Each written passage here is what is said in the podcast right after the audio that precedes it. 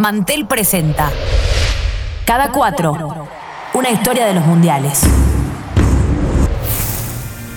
Mi nombre es Lola del Carril y en este podcast vamos a hacer un recorrido por las copas del mundo. Episodio 4. Alrededor de Diego.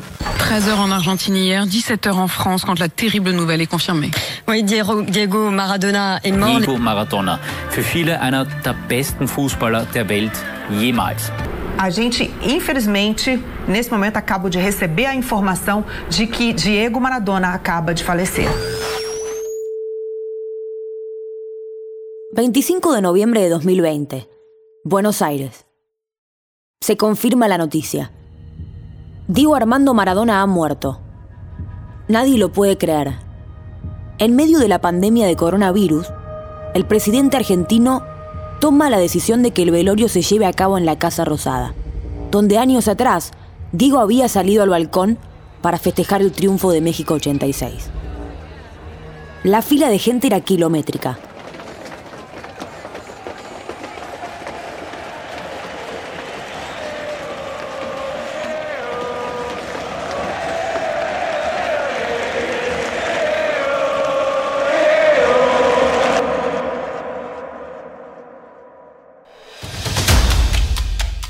Mundiales tienen sus figuras.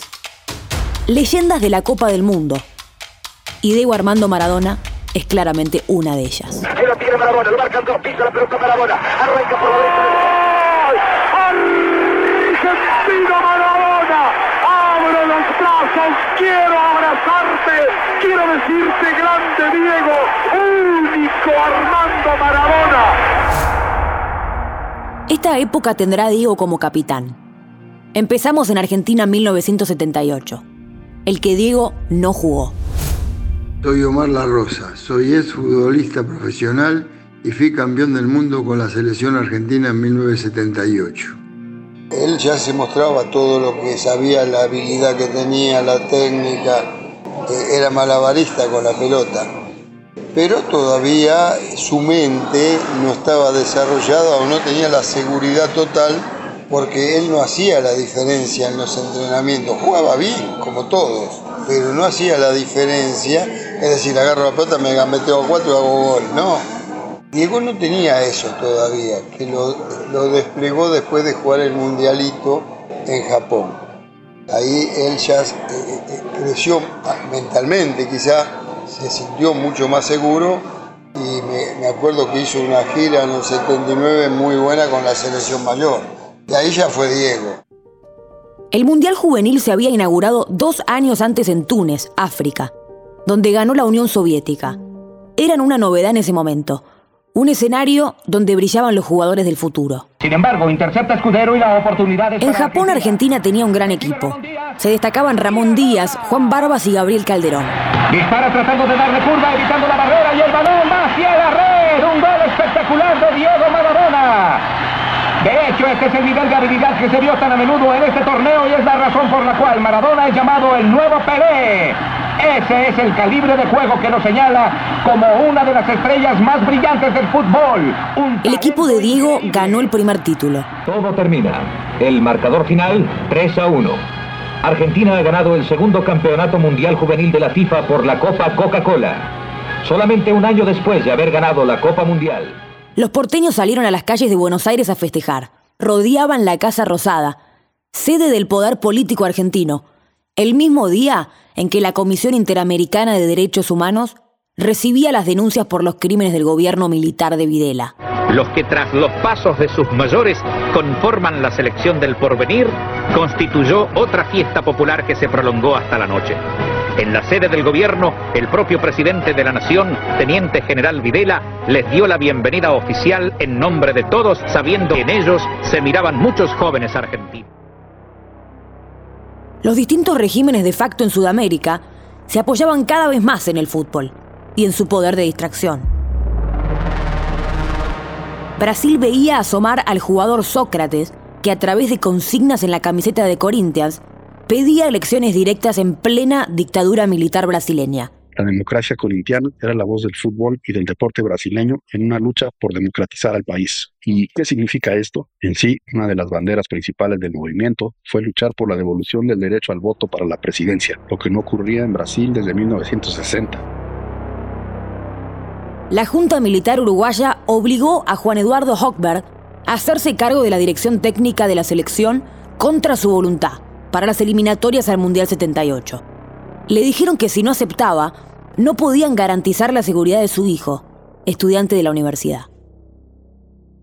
En los últimos días de 1980, Uruguay organizó el Mundialito, también conocido como Copa de Oro de Campeones Mundiales. Un campeonato de seis equipos que se jugó por esa única vez.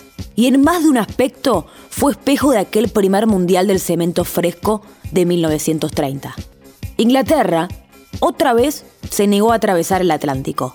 En su lugar, ingresó Países Bajos. Uruguay, te queremos, te queremos ver campeón. El título fue de Uruguay, que lo ganó en un 2 a 1 ante Brasil. Venancio, Venancio, Venancio, Venancio te nombro, Venancio te nombra el país, lo gritan desde tu Artigas, lo cantan en Victoria en Florida. Y Montevideo es una fiesta alrededor de televisores.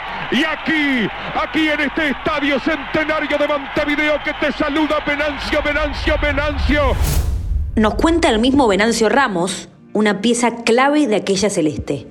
Viví la Copa de Oro de una manera muy especial por haber integrado esa selección que ganó tan distinguido torneo, donde la idea principal era reunir a todos los campeones del mundo hasta ese entonces aquí en Montevideo.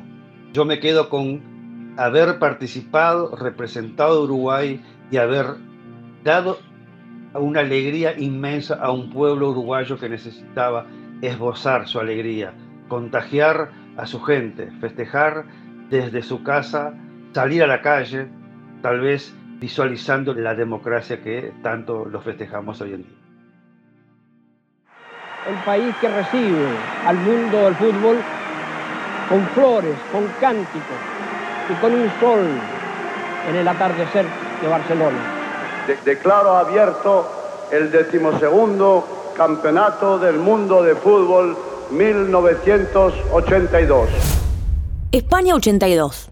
Habían pasado solamente siete años del fin de un periodo muy oscuro. Tras casi 40 años del régimen dictatorial de Francisco Franco, el país empieza a levantar la cabeza.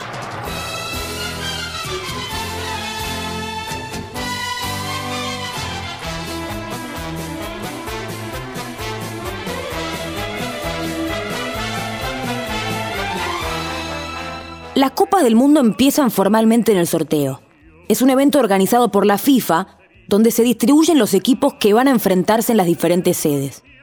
El sorteo que definió España 82 se hizo como si fuera una lotería, con niños sacando bolas de bombos enormes. Tuvo muchísimos problemas. Algunas bolas no se abrían, otras se atascaban en el bolillero y una hasta se rompió. La ubicación de Bélgica había sido cambiada de lugar Todas esas circunstancias levantaron sospechas sobre, obviamente, los manejos de la FIFA, siempre un tanto opacos. En la mesa del sorteo estaban sentados el príncipe Felipe, Joao Avalanche, el secretario, y futuro presidente de la FIFA, Joseph Blatter, entre otros todos fueron abucheados al final. Pues anécdota del sorteo. En todos los sorteos hay anécdota y ya se ha producido la anécdota en este sorteo. Un error. Cuenta Enrique Ortego, uno de los periodistas más importantes de España, que los propios españoles se rieron bastante del nivel de precariedad de aquella ceremonia en la que empezaban a mostrarse al mundo. Una chapuza que decimos aquí en España. Nada, fue todo, se quiso innovar, se quiso hacer una cosa bonita con el sorteo de la lotería de Navidad, que lo sacaban unos niños de un colegio, que eran especialistas en ello, entonces las bolas estaban como, pues, como en unas grandes bolas de Navidad, estas así enrejadas y tal, y bueno, hubo de todo, hubo eh, cruces que se equivocaron, a Bélgica la cambiaron sobre la marcha de sitio, luego las bolas se, se, empezaban a quedar enganchadas, algunas se abría, se quedó hasta un papelito de una, me acuerdo perfectamente, todo el mundo intentando sacarlo, la verdad que, que no fue el mejor comienzo, fue como, como una, una profecía de que lo que venía después tampoco iba a ser bien para España.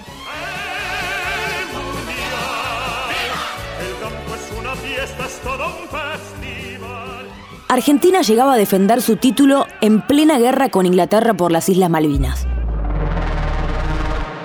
Julio Larticoechea fue compañero de Diego en los tres mundiales que jugó. Su primera Copa del Mundo fue en ese 1982 marcado para siempre por la guerra.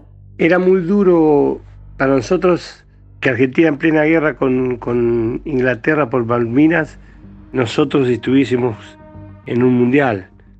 Pero lo que sentíamos es que de la mejor manera que podíamos ayudar y dar una alegría es tratar de, llegar a las finales. Lamentablemente no lo pudimos. Y también, aparte de eso, nos enteramos de toda la realidad. En los diarios de España salía la realidad. Es importante escuchar la voz de Luis Escobedo, exjugador profesional y al mismo tiempo veterano de la guerra de Malvinas. Durante muchos años, y más cuando volví de la guerra, eh, siempre tuve la idea de que la selección argentina en el 82 no tendría que haber participado. Por la gran importancia que es el fútbol a nivel mundial, siempre voy a estar y sigo pensando que, fue una locura de que hayan participado en ese mundial, aún hasta el día de hoy. La rendición argentina en Malvinas llegó un día después de la sorpresiva derrota en el partido inaugural ante Bélgica. El conflicto genera una curiosa historia periodística. Juan Carlos Morales, entonces relator de Radio Rivadavia, recibió una orden de los directivos. No había que nombrar a Inglaterra durante el relato del partido entre alemanes e ingleses y el público está silbando la actitud del adversario de Alemania de jugar hacia atrás la pelota. Drender avanza por la banda derecha molestado por el número 15, arranca Batcher para el adversario de Alemania frente a Rummenigge. Y el árbitro cobra a favor del equipo está jugando en ataque en esta situación. Este mundial tiene más participantes que las versiones anteriores. Joao Avalanche recibió el apoyo de países asiáticos y africanos para llegar a la presidencia de la FIFA a cambio de lugares en la Copa del Mundo. Sería la primera vez en la historia que la Copa del Mundo contaba con seleccionados de los cinco continentes. España 82 trajo equipos debutantes que dejaron perlas para el recuerdo. El debut del Salvador en España 82 quedó para la historia como la máxima goleada en una Copa del Mundo.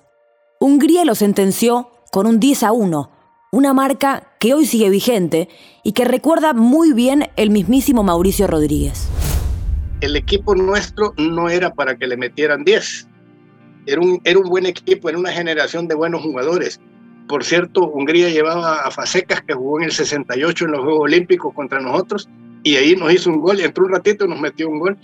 Pero también eh, son de aquellos partidos que hay que cambiar los 11, meterlos en una, una bolsa con hielo y sacarlos para, para, para cambiar las cosas esa generación de jugadores que fue para mí fue una de las mejores, son dignos de, de admirar a pesar de lo que les pasó. En un contexto de grandes equipos, en la segunda ronda, tres históricos como Italia, Brasil y Argentina pelearon por un solo lugar en las semifinales. La Zurra, de la mano de su nuevo héroe Paolo Rossi, se quedaron con ese lugar tras ganar los dos partidos para encaminarse a su tercer título mundial. Italia despachó a Alemania con un 3 a 1 en la final en el Bernabéu y le bajó la cortina al Mundial de Naranjito, la redonda y jugosa mascota de España 82. El mundo empezó a prepararse para Colombia 86. El Mundial 86 había sido asignado al único país de Sudamérica con salida a dos mares. Pero nunca logró encaminar ese proyecto ni siquiera dentro del propio gobierno. En octubre de 1982, el presidente Belisario Betancourt le habló al mundo. El Mundial de Fútbol de 1986 no se hará en Colombia. En este caso, no se cumplió la regla de oro.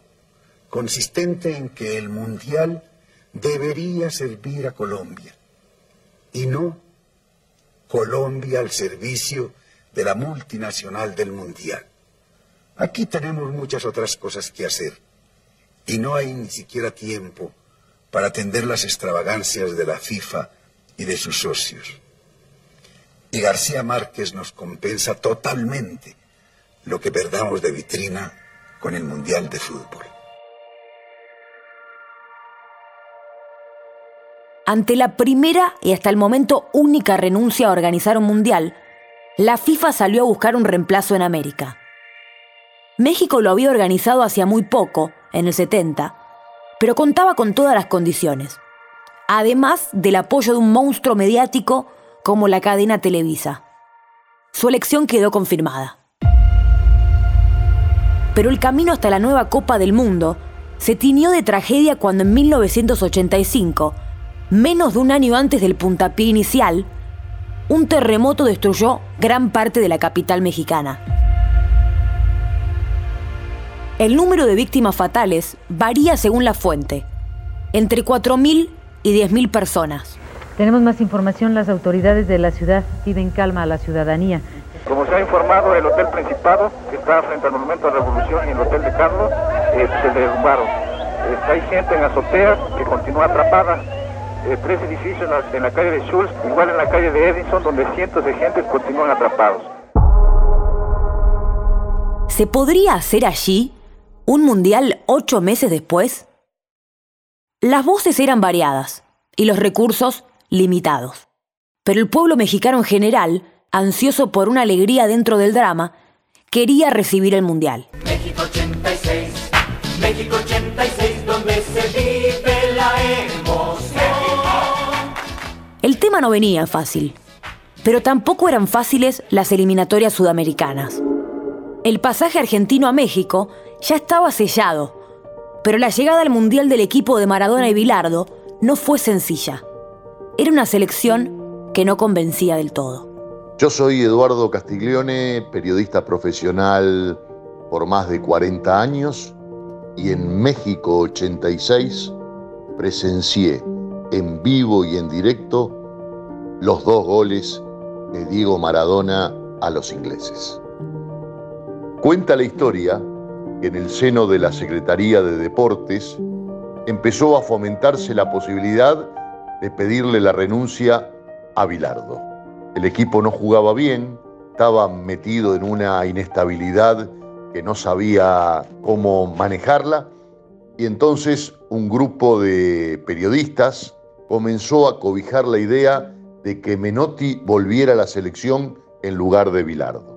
Enterado Julio Humberto Grondona, el presidente de la AFA, de esta posibilidad, hizo que fuera directamente a hablar con el presidente de la Nación, Raúl Ricardo Alfonsín, para plantearle con absoluta firmeza que si el Estado intervenía en la conducción de la selección argentina, él lo denunciaría a la FIFA y por ese motivo la Argentina sería excluida del Mundial de 1986.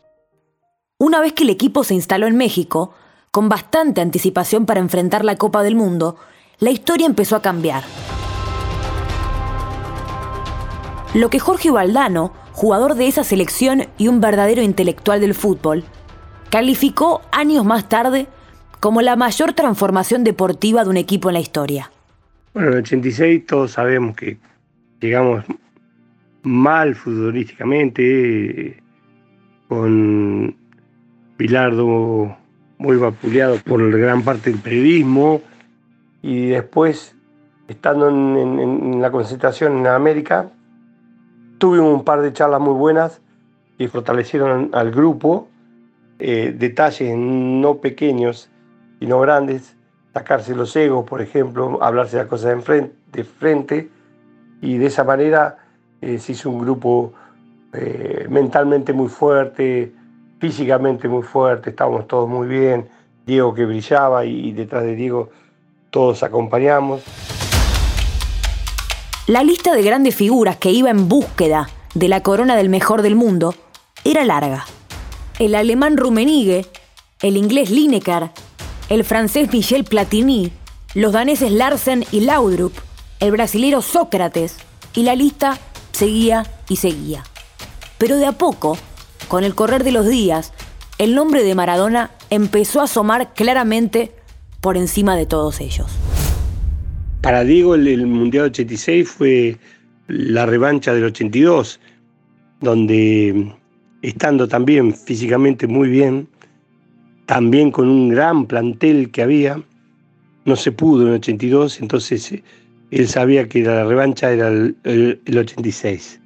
Se preparó de la mejor manera como nos preparamos todos y ahí eh, agarramos confianza todos y nos potenciamos con él como estandarte, Diego obviamente. Así es amigos, décima tercera edición Copa del Mundo, México 86, Estadio Azteca. Ciudad de México, 115 mil personas. Italia, Bulgaria es el partido inaugural. Señoras y señores, llega el momento en que desfilan los 24 equipos participantes. Se iniciará el desfile con la bandera de la FIFA, escoltada por cadetes del heroico Colegio Militar y de la heroica Escuela Naval Militar. El desfile será acompañado con la marcha del Mundial donde se van irvanando temas de nuestro folclore. Empieza México 86, el mundial más importante en el corazón de todo fanático de Diego Armando Maradona. El mundial dejó grandes historias, el 6 a 1 de Dinamarca sobre Uruguay, el sufrimiento de Alemania para eliminar a una sorprendente Marruecos, y el extraordinario partido que jugaron Francia y Brasil en cuartos, que terminó con el aún recordado grito del autor del tiro ganador, Luis Fernández, un francés de origen español. Pero nada podrá superar a el partido de esa copa. Argentina contra Inglaterra, buscando un lugar en las semifinales. La rivalidad entre los dos seleccionados es histórica y está llena de capítulos memorables.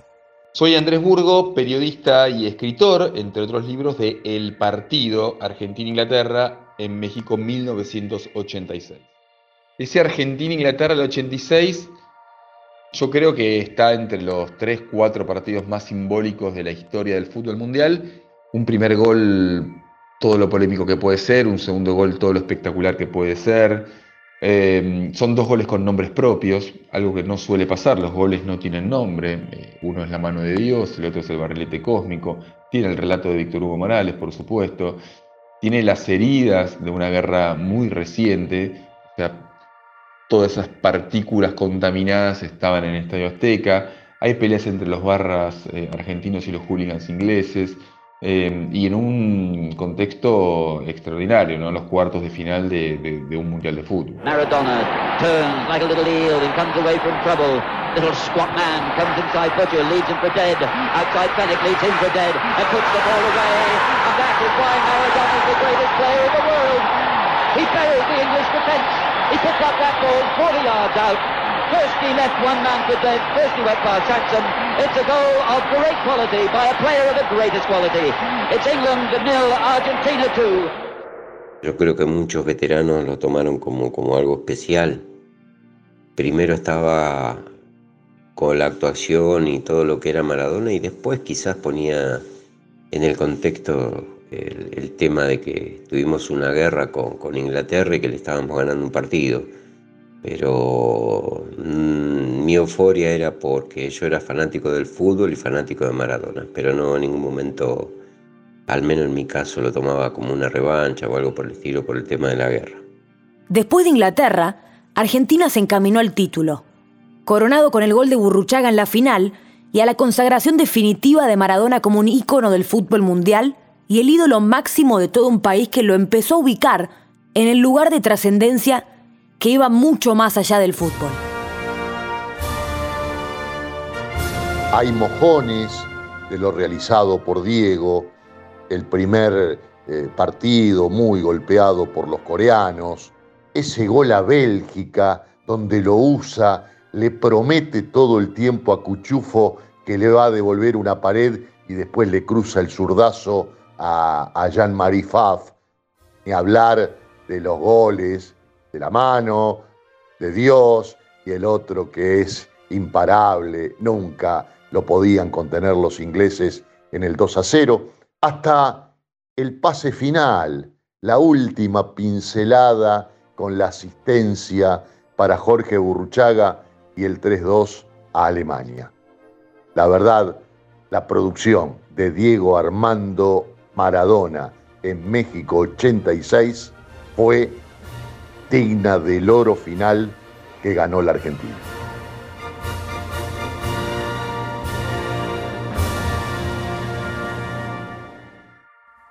Termina con broche de oro uno de los mundiales más dinámicos, de mejor juego y recordado por millones.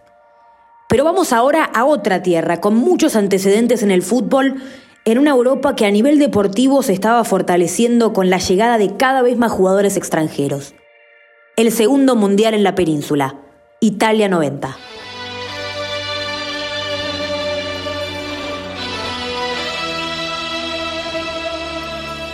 La inolvidable cortina musical de Italia 90, en las voces de Eduardo Benato y Gianna Nannini, quedará para siempre en la memoria y marcará fuego los recuerdos de un mundial que cerró muchos ciclos. El mundo estaba cambiando su conformación. La caída del muro de Berlín en noviembre de 1989 daba por terminada una época que ponía por última vez en una Copa Internacional a selecciones como Yugoslavia, la Unión Soviética o Checoslovaquia, que en poco tiempo comenzarán a desmembrarse. El juego en sí no brilló en esa copa y sigue siendo hasta hoy el mundial con menor promedio de gol de todos los que se jugaron. Pero siempre hay alguna historia entrañable y en este Costa Rica fue una de ellas. Llegaba a su primer cita mundialista y sorprendió de entrada al ganarle 1 a 0 a Escocia en su debut. Hernán Medford, un delantero que a pura velocidad y técnica hizo el gol de la victoria en la jornada decisiva ante Suecia, recuerda aquellos días en los que ese equipo tico causó una revolución.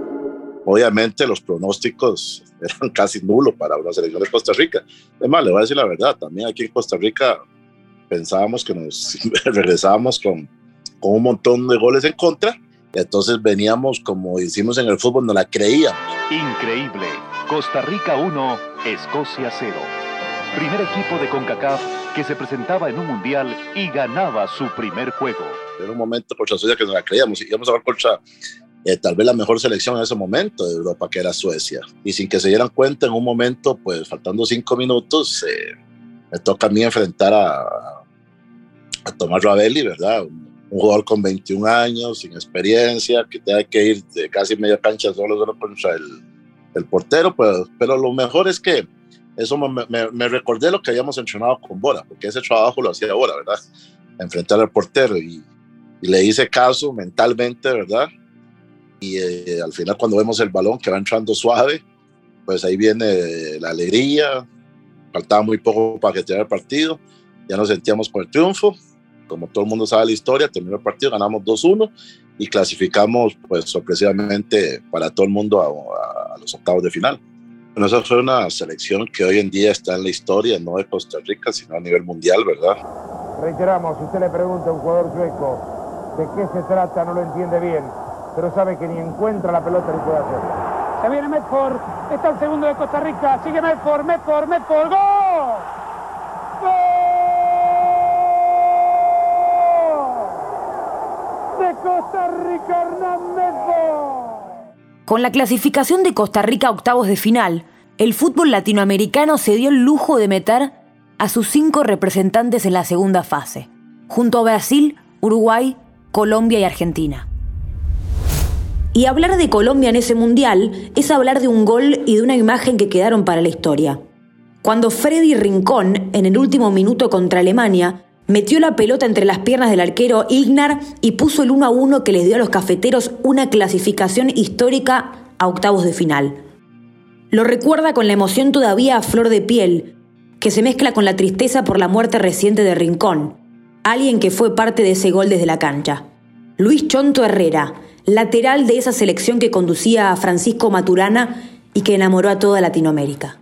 sector derecho nuestro, vamos a presionar a uno de los alemanes, eh, Leonel, Perea y mi persona, vamos, hacemos presión, él se equivoca, la cogió Leonel y el pibe muy inteligentemente me filtra una pelota eh, al espacio donde llega, donde llega Freddy y, bueno, y define por dentro de las piernas del, una locura y conseguimos la, la, clasificación, el pase a octavos. A ver si le da tiempo el árbitro. No pase delante para Valderrama. La para el niño. Se dio vuelta Valderrama. Jugó el balón por el medio. Tocaron para Valderrama. Tocaron a la punta para Rincón. Rincón con el arquero. Rincón. Gol. Gol. Gol. Gol. Gol. Yo creo que ha sido los partidos más, eh, más lindos que me tocó jugar con selección. Y que quedó pues en la memoria de todo el pueblo colombiano nosotros le pusimos el, el, árbol de Navidad porque todo el mundo se iba tirando, se iba, iba, tirando encima, encima y fue creciendo. Y yo en esos momentos estaba tirado en el piso, eh, la verdad, eh, dándole gracias a Dios por... por es, es que me acuerdo de, de la muerte de Freddy Rincón, de Freddy, entonces me da, nos da duro, ¿no? Muy bien, viene Colombia, Dios mío, Colombia. Fue una, fue una alegría muy grande, muy grande en esos momentos, porque Colombia en esos momentos pues era uno de los representantes de, de Sudamérica que pasaba a octavos y, y, y, bueno, y era muy importante para el fútbol suramericano. Entonces, yo creo que la alegría se vivió en todo, en todo Sudamérica ese, ese gran gol y ese empate y ese gran partido que tuvimos nosotros contra, contra Alemania. Argentina enfrentó a Alemania en la final diezmada físicamente, con jugadores clave suspendidos por acumulación de tarjetas y poniendo en cancha lo que les quedaba. Después de aguantar casi todo el partido, en el minuto 87, un discutido penal terminó en el gol de Andreas Breme, que les dio el tercer título del mundo a los alemanes y provocó las lágrimas del Diego que todavía hoy son una postal de aquel día. A pesar de las, de las dificultades que tuvimos en lesiones, mm, malos rendimientos y, otras cosas más, malos arbitrajes, en la final sobre todo, nos silbaron el himno muchas veces, la imagen de Diego en la final, eh, insultando a los italianos que nos silbaban el himno, entonces hubo detalles eh, que conmovieron a la gente y que vieron que el equipo, a pesar de las dificultades que tuvo, dejó todo en cada partido. Dejamos todo en cada partido.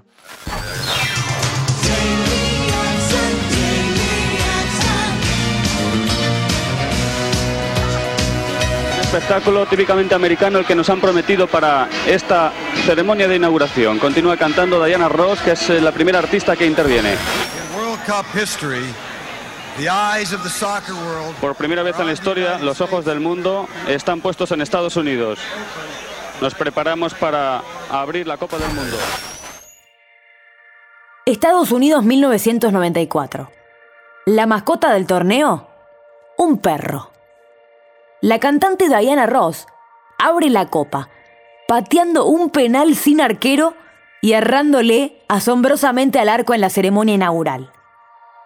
El fútbol en Estados Unidos, se podría decir, era un deporte que no estaba entre sus éxitos deportivos, pero donde el negocio resultaba rentable, algo que se sostiene hasta el día de hoy. Y la FIFA no iba a dejar pasar la oportunidad de hacer pie en la meca de los negocios. El Mundial sería en la tierra de la Coca-Cola y de Henry Kissinger, así que allí pusieron el foco todos. Algunos con más ilusión que otros. Hay que viajar en el tiempo a un año antes del Mundial para explicar cómo la selección de Colombia, con una generación mágica liderada por Carlos Valderrama y René Higuita, entre otros, sorprendió al mundo.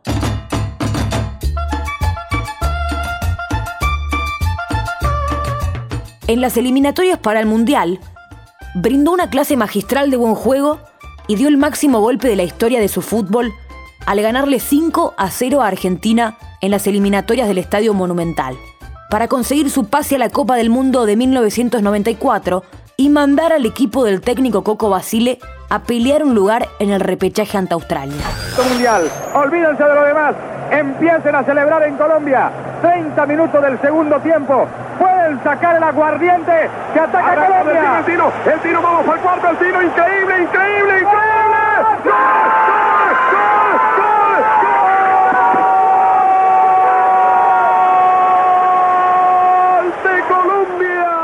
Fue algo maravilloso, vivimos una noche espectacular. No, la verdad nunca pensábamos que, que el partido se iba a presentar de esa manera. Sabíamos de lo que era Argentina, el gran equipo, la gran selección que tenía Argentina, pero que nosotros sabíamos que si, si aguantábamos y si podíamos tener la pelota y podíamos hacerle daño eh, haciéndole un gol, eh, se, le, se, le, iba a complicar a, a la selección argentina y al final fue, fue algo espectacular, maravilloso, ante 80 y mil almas, no sé, había un, un, lunar pequeñito de colombianos que eran, no sé, 100, 200, pero después ya al final eh, el, el, muestran a Diego aplaudiendo y a todo eh, los hinchas argentinos aplaudiendo y reconociendo de que Colombia había sido superior a Argentina en esos momentos y que habíamos ganado bien, porque, porque hicimos un gran, un gran partido. Mientras el fútbol colombiano surfeaba la ola de la ilusión, el argentino entraba en crisis. La revista El Gráfico tituló Vergüenza, en amarillo, sobre un fondo completamente negro. Al mismo tiempo que en los medios se descuartizaba el equipo, que hasta hacía menos de un mes tenía un invicto de 31 partidos y venía de ganar la Copa América en 1991 y 1993 con grandes rendimientos. En esos momentos es cuando se recurre a los superhéroes. Diego Maradona venía de años turbulentos después del Mundial de Italia. Suspensiones por doping, salida traumática del Napoli, detenciones policiales, pasos irregulares por Sevilla y Newell's, problemas físicos y de conducta. Parecía el fin. Pero Diego resucitó, una vez más. Se puso a punto, ayudó a meter a Argentina en el Mundial y el mito se acrecentó así con otro capítulo. Uno sabe que Alfio Basile no estaba convencido de convocar a Diego para los partidos ante Australia. Pero el clamor popular, también el accionar de los medios de prensa, terminó inclinando la balanza y otra vez Diego le dio una mano al equipo nacional para llegar al Campeonato de Estados Unidos 1994.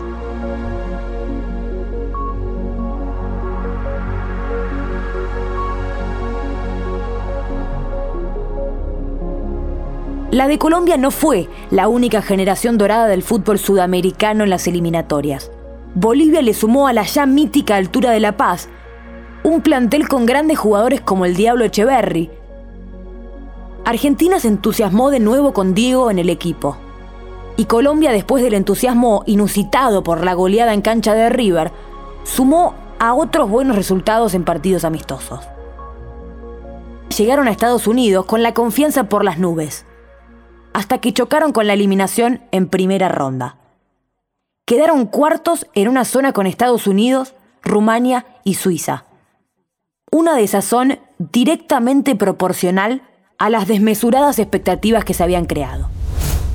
Desafortunadamente en Colombia eh, pienso que parte del periodismo eh, se creía que Colombia eh, iba, iba a pelear el título y parte también de, de, de, del pueblo colombiano pensó de que nosotros podíamos ser campeones del mundo. Pensábamos en que podíamos hacer una mejor actuación y un mejor papel que el que hicimos en Italia 90, eh, e, e, ese pudo haber sido eh, el pensar de cada uno de nosotros. Fue algo muy, muy doloroso, muy triste, porque teníamos una selección de verdad muy, muy buena, de tener grandes individualidades y grandes jugadores en cada posición. No nos alcanzó y lo más triste es que en Colombia dicen que nosotros eh, nos vendimos o que recibimos dinero que nos dejamos ganar.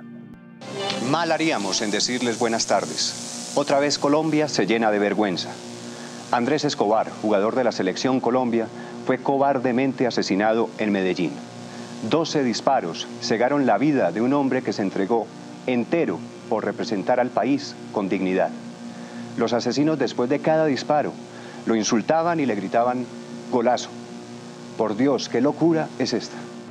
El flaco salió en una ocasión, salió ese día y gente loca, descarriada que entró a un sitio y empezaron a, a molestarlo y el, el flaco era de esos jugadores que era muy serio, muy callado, no, no, decía absolutamente nada. Y no sé si en ese momento él le dijo algo a las personas que le estaban, estaban hablando ahí en el, en el sitio donde él estaba. Y él salió, se despidió, salió y llegó un tipo y le, disparó así a ropa ¿no?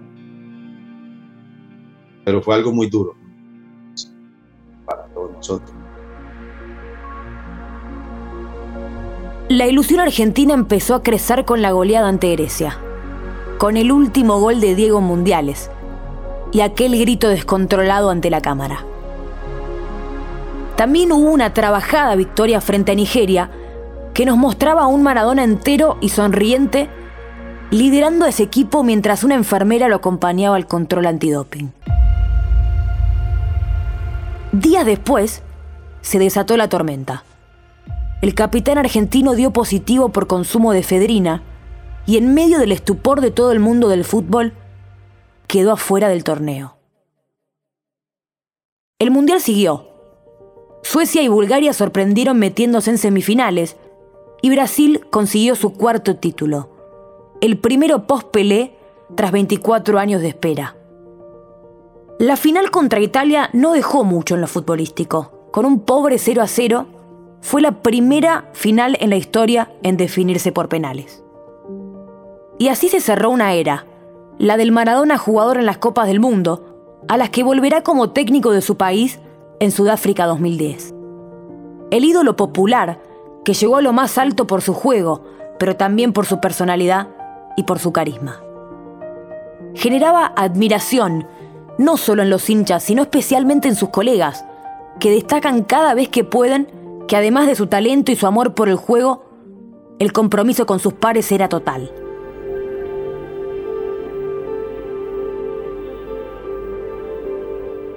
Se entiende entonces la enorme tristeza argentina y ese día oscuro en Buenos Aires.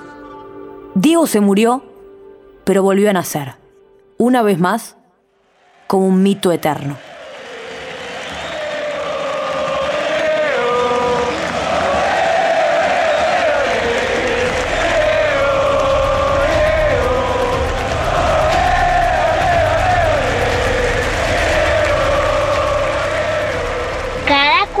Es el primer podcast de Mantel, conducido por Lola del Carril. Producción ejecutiva de Andreina Jimi y Federico Novi. Producción periodística Federico Kotlar. El guion lo escribió Gustavo Carucha de Tiar. El diseño sonoro lo hicieron Federico Schuchman, Ariel Schuchman y Gonzalo Messi de Estudio Red.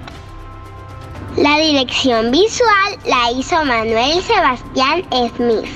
Asesoramiento legal de Félix Elú. Mantel agradece a quienes dieron testimonio y a quienes facilitaron testimonios. Miguel Gaviria, Leonardo Zavlaski, Diego Brunetti, Diego Borinsky, Paula de la Cruz, Andrea Moya, Gustavo Turner y a Nicolás Yaryura. Y a mí, Luciana Hernández, que leí los créditos desde Colombia y soy fan de Messi y Maradona.